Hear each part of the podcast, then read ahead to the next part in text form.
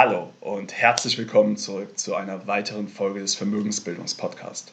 Mein Name ist Florian Minkbach und ich freue mich, dass du dabei bist. Und ja, diese Folge wird der Start einer kleinen Miniserie werden, denn dieser Podcast richtet sich ja an Unternehmer, Selbstständige und ja, ambitionierte Topverdiener, die sich eine ganzheitliche Strategie für ihren persönlichen Vermögensaufbau wünschen und diesen eigenständig vorantreiben wollen, anstatt sich blind auf irgendwelche Banker zu verlassen und ähm, ja, sich auch gewissen Interessenskonflikten auszusetzen. Und ich versuche wirklich diesen Podcast jetzt nicht ausschließlich über Krypto und Bitcoin zu halten, auch wenn das derzeit einfach ein sehr, sehr wichtiges Thema ist, womit sich jeder auseinandersetzen sollte. Aber ich habe mich jetzt für diese Miniserie entschieden. Das werden so vier bis fünf Folgen werden, weil letzte Woche Montag, also am 8. März, hat Aker, eine, ja, ein großes, milliardenschweres Unternehmen aus Norwegen, bekannt gegeben. Und das ist ein 180 Jahre altes Unternehmen, also sehr renommiert und sehr ähm, ja, historisch groß gewachsenes Unternehmen, das dem ja, zweitreichsten Mann von Norwegen mehrheitlich mit seiner Familie gehört, und zwar Kjell Inge Röcke. Ich hoffe, ich habe das richtig ähm, ausgesprochen. Auf jeden Fall, er und seine Familie sind mit zwei Drittel Mehrheit an diesem Unternehmen beteiligt. Und warum erzähle ich das? Und warum wird es eine Miniserie dazu geben? Ganz einfach.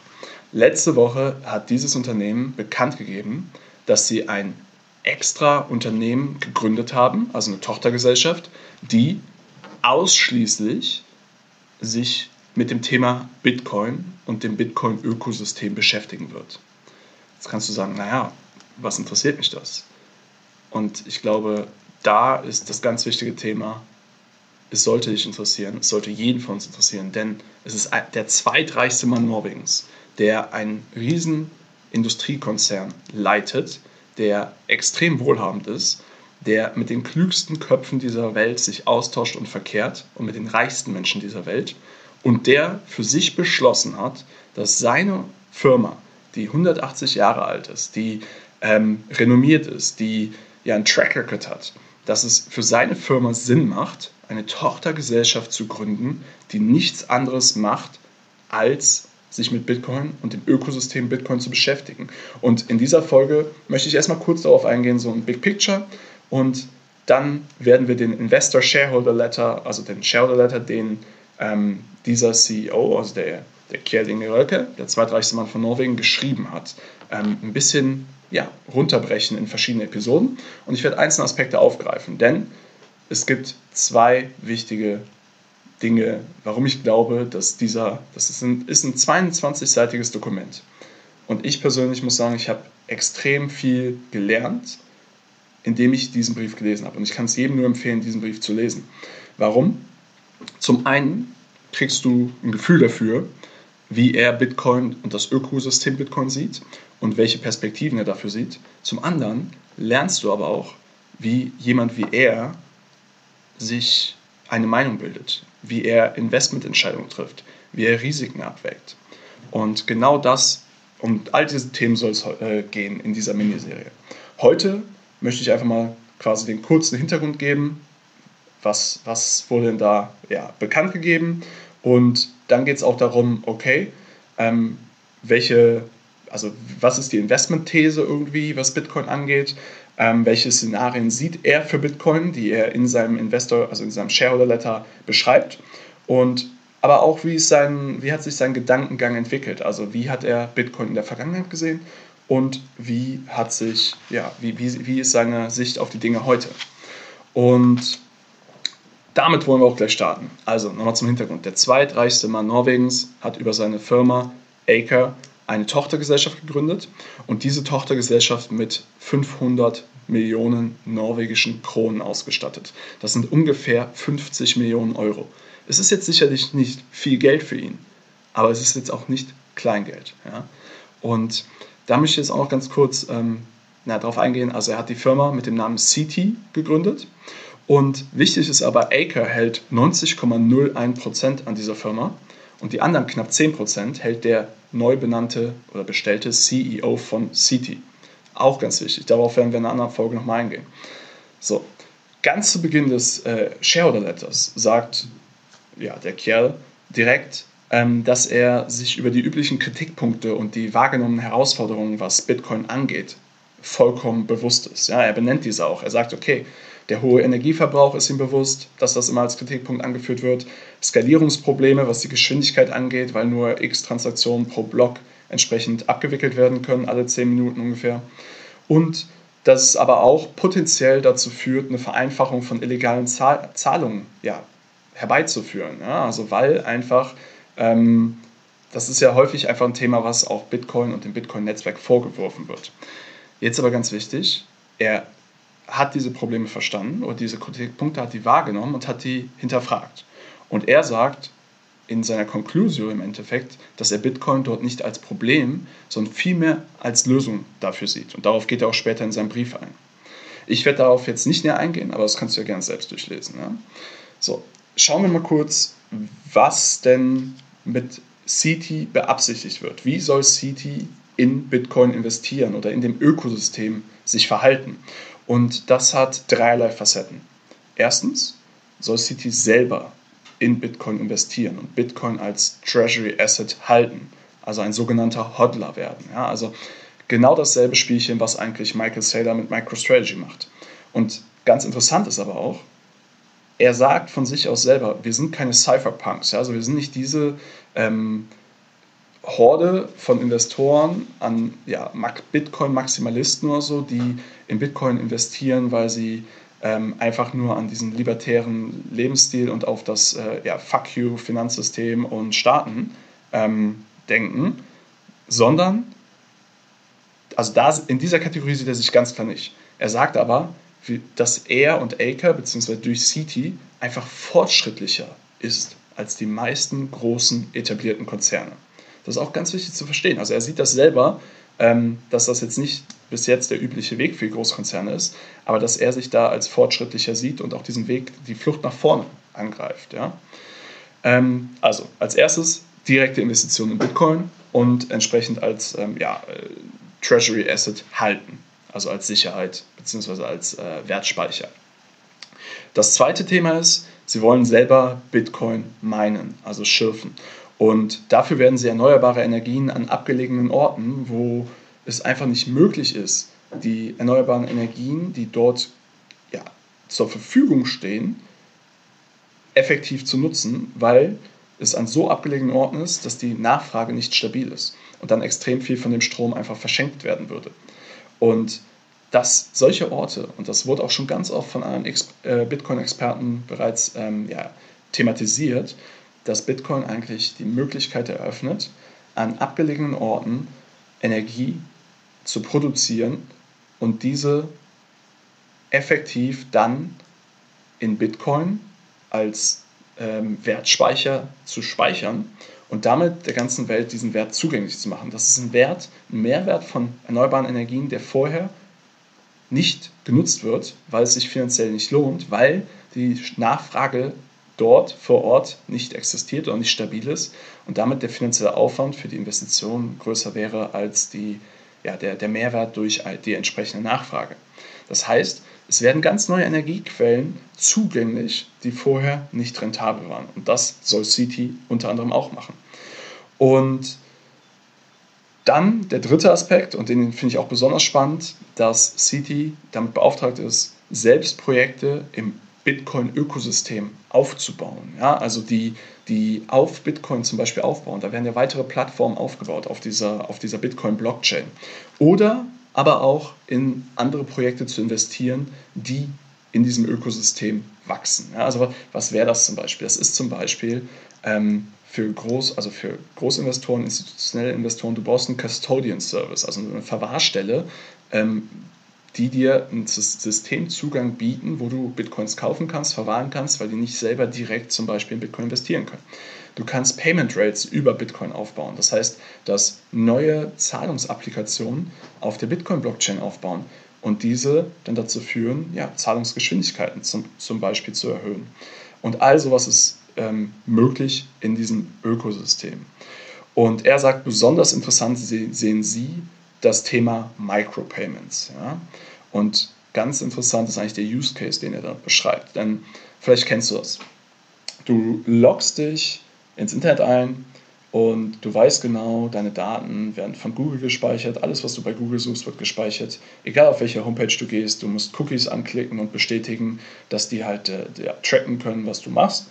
Und überall musst du dich einloggen, deine persönlichen Daten eingeben, dich verifizieren und häufig weißt du gar nicht, ja, was mit deinen Daten passiert und teilweise passiert es sogar ohne Zustimmung. Und er sagt, er sieht das halt als Möglichkeit, eine Blockchain-Lösung zu entwickeln, bei der jede Aktion eine Mikrozahlung hervorruft, um dann aber im, naja, in der Konsequenz zu vermeiden, dass du immer mit deinen persönlichen Daten bezahlst. Das heißt, er sieht das als nächsten Schritt wieder Privatsphäre in sonst unsere gläserne, ähm, ja, unseren gläsernen Gebrauch des Internets hereinzubringen. Und das ist mal ein ganz spannender Punkt, wenn man, wenn man das mal durchdenkt. Ja? Und ich möchte jetzt auch noch mal ganz kurz erwähnen, warum ich wirklich so detailliert auf diesen Shareholder Letter eingehe und auf diese Person und warum ich glaube, dass man extrem viel von ihm lernen kann. Denn wichtig ist, Kjell Inge Röcke hat nicht als Milliardär angefangen. Der war auch nicht Teil der reichsten Familie Norwegens oder so.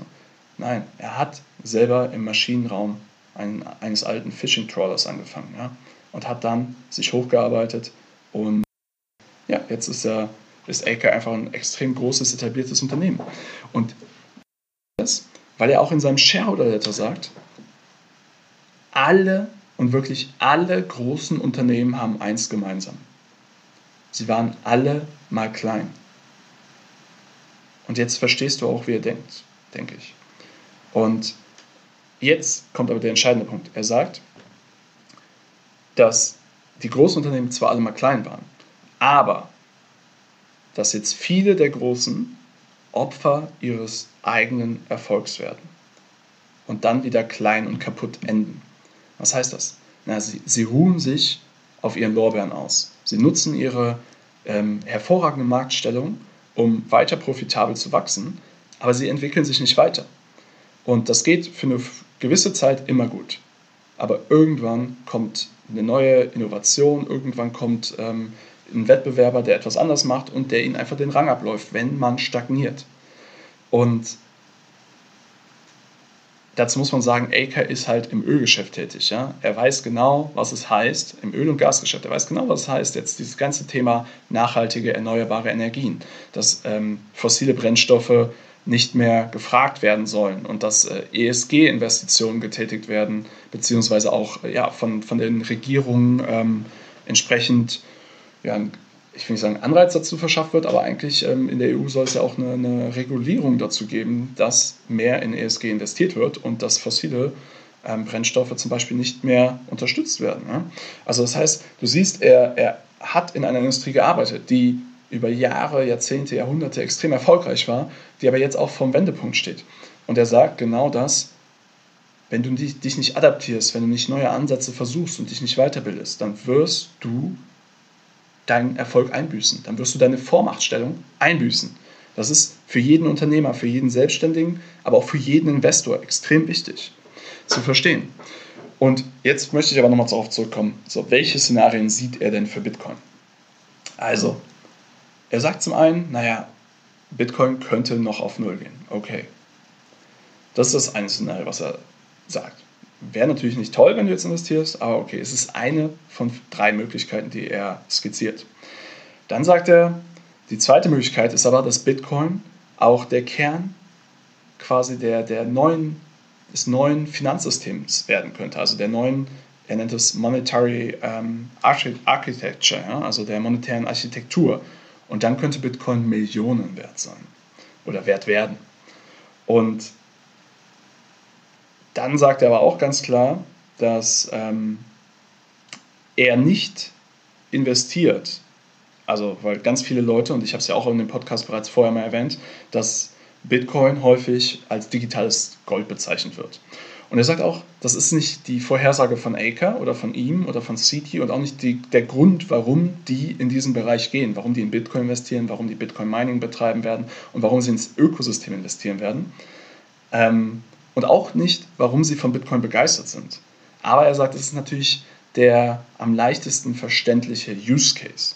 Und ich glaube, damit Da, also da kann ich nur zustimmen. Jeder kann verstehen, äh, wenn man sich mal ein bisschen mit Bitcoin beschäftigt, warum Bitcoin als digitales Gold Sinn macht. Und das ist einfach leicht verständlich. Wenn dir jemand erzählt, du hast noch nie was von Bitcoin gehört, und er erzählt dir, Bitcoin könnte die Grundlage des neuen Finanzsystems sein, das könnte äh, die Banken in gewisser Weise ad absurdum führen. Es wird es wahrscheinlich nie, ähm, sondern wahrscheinlich werden die Banken sich adaptieren und das System selber nutzen, wenn es soweit kommt. Aber was ich damit sagen will, die Vision davon ist riesig und die Möglichkeiten sind riesig. Und genau deswegen, wenn du dich noch gar nicht mit dem Thema beschäftigt hast, dich nicht eingräbst und nicht ähm, ja, diese Vorstellungskraft für diesen Bereich noch nicht entwickelt hast, dann kommt dir das komplett absurd vor und du würdest es einfach abtun. Und deswegen macht dieser Use Case digitales Gold, der ist einfach einleuchtend, der ist leicht verständlich und der hilft den Menschen erstmal mit Bitcoin etwas anfangen zu können. Ja? So, und er sagt genau diese Asymmetrie. Ja, du hast gewisses Verlustpotenzial, aber sagen wir mal, du investierst in einen Bitcoin. Und Bitcoin, ich weiß nicht, wo es gerade steht, aber lass es mal selbst jetzt, äh, wo es bei 60.000 Dollar oder so war, bei 50.000 Euro sein. So, dann kannst du 50.000 Euro verlieren. Okay. Aber so wie er die Asymmetrie beschreibt zwischen Bitcoin könnte auf Null gehen oder wenn es wirklich Grundlage des neuen Finanzsystems wird, könnte es auf mehrere Millionen gehen dann siehst du ja, du kannst 50.000 verlieren, du könntest aber auch mehrere Millionen gewinnen. Und diese Asymmetrie, sagt er, ist, was so interessant, was Bitcoin einfach so interessant macht für ein Portfolio. Und das äh, ist genau richtig zu sehen. So Investitionen mit extrem asymmetrischen Chancen-Risikoprofil, die sind einfach extrem interessant, einem, äh, deinem Portfolio beizumischen. Weil, lass uns mal überlegen, Du hast 10% Bitcoin in deinem Portfolio und es geht auf Null. Dann verliert dein Portfolio 10% an Wert. So. Sagen wir, du hast 10% Bitcoin in deinem Portfolio und es geht auf eine halbe Million. Dann hast du mal verzehnfacht dein Bitcoin-Investment. Das heißt, du hast dein, dein ganzes Portfolio verdoppelt. Und wir sprechen jetzt von einer halben Million. Wenn der zweite Case, den er beschreibt, wirklich wahr wird, dann können es eine Million sein oder zwei Millionen, dann hast du vielleicht dein ganzes Portfolio verdreifacht, vervierfacht. Also ich will nicht sagen, dass das kommt. Ich will nur aufzeigen, warum auch eine kleine Allokation, vielleicht sagst du 10% ist so zu viel, nimm nur 5%, aber warum auch eine kleine Allokation extrem sinnvoll sein kann. Und ich möchte jetzt noch mal so ein bisschen kurz durch seinen Gedankengang, was Bitcoin angeht, ähm, durchführen. Und dann werde ich aber auch die Folge hier beenden, weil ähm, die wird schon zu lang. Und ich möchte dann lieber mehrere kleine Folgen machen, dass es auch für dich greifbar ist, verständlich ist und du ja auch damit was anfangen kannst. Und jetzt lass uns mal kurz überlegen, was er vorher über Bitcoin gedacht hat. Er, er skizziert das in dem Brief. Und er sagt, I was skeptical of Bitcoin for many years, and my arguments were more or less consistent with everyone else's. The network's electricity consumption is wasteful, the network is not scalable, its ideals of anonymity play into the hands of criminals, and so on. Also, er sagt, lange Zeit war er selber skeptisch, was Bitcoin angeht. Und er hat quasi dieselben Argumente angeführt, die jeder anführt, der skeptisch gegenüber Bitcoin ist. So, das ist die Ausgangssituation. Also jemand, der diese Ausgangssituation hat, hat jetzt 50 Millionen in ein Unternehmen investiert, was sich nur mit diesem Thema beschäftigt. Und wie sieht der Bitcoin heute? Wie ist er dazu gekommen? Er sagt, ja, es verbraucht viel Energie, aber es schafft enormen Wert. Das ist Punkt 1. Ja. Dann sagt er, klar, es gibt dieses Pariser Klimaabkommen, aber die Ziele davon können nur erreicht werden, wenn wir uns eigentlich Bitcoin ja, ähm, zu Nutzen machen. Wenn wir dadurch erneuerbare Energien erschließen, die hilfreich sind und dadurch quasi an günstigere Energien rankommen, die das Bitcoin-System speisen, damit die Sicherheit von Bitcoin gewährleisten. Ja? Und ähm, das ist so, wie er angefangen hat, oder wie er jetzt darüber nachdenkt, so wie sieht der Bitcoin heute? Er sieht Bitcoin nicht mehr als das Problem dieser Argumente oder dieser Herausforderung, sondern als mögliche Lösung dafür. Und jetzt ist auch nochmal ganz wichtig, die These, warum er investiert ist, weil Bitcoin das nächste Internet sein kann. Ja? Also wenn du die Möglichkeit hattest, in Bitcoin, äh, in, in Google, in Amazon, in Facebook, in Apple, in all diese Unternehmen zu investieren, die am Ende des Tages basierend auf dem Internet ähm, ja, irgendwie zu ihrer Vormachtstellung gekommen sind. Wenn du jetzt zurückblickst, 20, 30 Jahre, natürlich hättest du darin investiert. Zu dem Augenblick vor 20 oder 30 Jahren war es aber enorm riskant. Da war es visionär, ähm, oder du musstest zumindest ja, sehr visionär unterwegs sein, um diese Entwicklung zu sehen. Und er, und wirklich als erfahrener großer Investor, der viel gesehen hat, der sich mit den besten, intelligentesten, reichsten Menschen austauscht, sieht die Möglichkeit, dass Bitcoin das nächste Internet bietet. Also die nächste Chance, wie das Internet bietet. Das heißt, entweder du investierst direkt in Bitcoin und alles, was darauf aufbaut und damit die Nachfrage von Bitcoin steigert und damit den Preis nach oben treibt, weil das Angebot begrenzt ist, davon kannst du profitieren. Oder du machst es wie er und investierst ebenfalls ins Ökosystem, was um Bitcoin drumherum aufgebaut wird. Und da kannst du zum Beispiel, einfachstes Beispiel ist, du könntest ja auch in die Aktie von MicroStrategy investieren, weil die selber mittlerweile, ich glaube, über 91.000 Bitcoins halten. Genau. Und er sagt halt, das habe ich eben schon angeführt, so dieses durch Bitcoin und die Infra Infrastruktur, die darum aufgebaut wird, könnten halt Möglichkeiten entstehen, ja, durch programmierbare Mikrozahlungen einfach unbegrenzte Möglichkeiten eröffnet werden, die per heute durch das Internet noch gar nicht genutzt werden und die halt äh, bestimmte Nachteile in der heutigen, im heutigen Umfeld, im heutigen Gebrauch des Internets ähm, ja, auflösen würden. Und es kann ja, Chancen bieten, wie gesagt, eine komplett neue Architektur zu erschaffen, wie Informationen in unserer Gesellschaft fließen und auch wie das Finanzsystem aufgebaut wird. Du hast jetzt wichtige Themen, Aspekte in dieser Podcast-Folge erhalten. Erstens, du hast erfahren, dass der zweitreichste Mann Norwegens investiert hat und nicht nur in Bitcoin direkt, sondern ins Ökosystem. Du hast verstanden, warum dieser Herr seine Meinung von skeptisch gegenüber Bitcoin komplett ähm, ja, verändert hat und glaubt, dass es halt einfach wichtig ist, den Fortschritt mit zu begleiten, weil sonst große Unternehmen einfach Opfer ihres Erfolges werden und wieder kaputt gehen. Und du hast auch verstanden, dass er nicht aufgrund des Use Cases digitales Gold in Bitcoin investiert, sondern dass er was viel, viel Größeres sieht. Und warum sage ich das? Naja, das Szenario ist, Bitcoin könnte auf Null gehen. Okay, ich glaube persönlich, keine Finanzberatung oder so, aber ich glaube persönlich, die Wahrscheinlichkeit ist mittlerweile extrem klein oder geht gegen Null mittlerweile. Vor einem halben Jahr hätte ich das noch anders gesehen. Aber die Entwicklung, die man sieht, ist extrem positiv. Ähm, aber wenn man nur davon ausgeht, dass Bitcoin das digitale Gold ist, dann sollte sich der Preis von hier aus immer noch verzehnfachen, um dem Marktwert von dem ganzen Gold auf der Welt zu entsprechen. Ja? Also Bitcoin ist ungefähr bei einer Billion äh, Dollar und Gold ist ungefähr bei 10 Billionen Dollar Marktkapitalisierung. Und er sagt aber, das digitale Gold ist gar nicht der Use Case, warum er investiert. Der Use Case, warum er investiert, ist, er sieht noch etwas viel, viel Größeres, viel, viel Wichtigeres, viel, viel Fundamentaleres, was, was die meisten sich wahrscheinlich per heute nicht vorstellen können, was auf Bitcoin aufbauen könnte. Und das heißt, diese Asymmetrie zwischen dem möglichen Verlust und dem möglichen Gewinn ist noch deutlich größer als ja, eine zehnfache Rendite von hier oder ein Totalverlust nach unten. Genau. Ich habe noch wirklich viel, viel mehrere Punkte, die ich gerne anführen will. Aber ich glaube, die wichtigsten Aspekte, warum er in Bitcoin investiert und ähm, ja, wie die Firma es machen soll und ähm, welche Aspekte er sieht, was seine Bedenken waren und wie er das jetzt sieht, das hast du verstanden. Das soll es auch für heute erstmal gewesen sein. Dann freue ich mich, wenn du einfach ja, den Podcast abonnierst und dann zur zweiten Folge von dieser Miniserie wieder dabei bist, denn dann wirst du erfahren, also in der zweiten Folge möchte ich ein bisschen mehr auf ähm, ja, die Investmentsphilosophie eingehen, was du über seine Investmentphilosophie lernen kannst aus diesem Brief.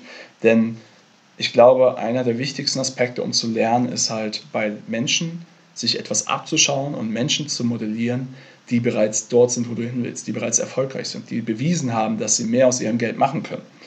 Und ich habe wirklich den Brief mehrmals gelesen ich habe jedes Mal wieder was Neues für mich mitgenommen und ich möchte einfach meine Key Takeaways, was die Investmentphilosophie angeht, einfach nochmal mit dir dann in einer separaten Folge teilen.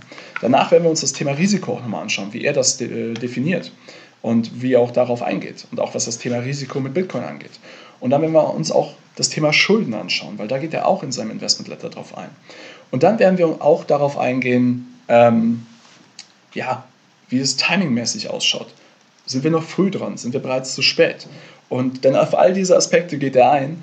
Und ich glaube, das ist wirklich interessant für dich. Ich ähm, hoffe, ich wünsche mir, dass die Folge dir gefallen hat, dass du das als hilfreich erachtet hast.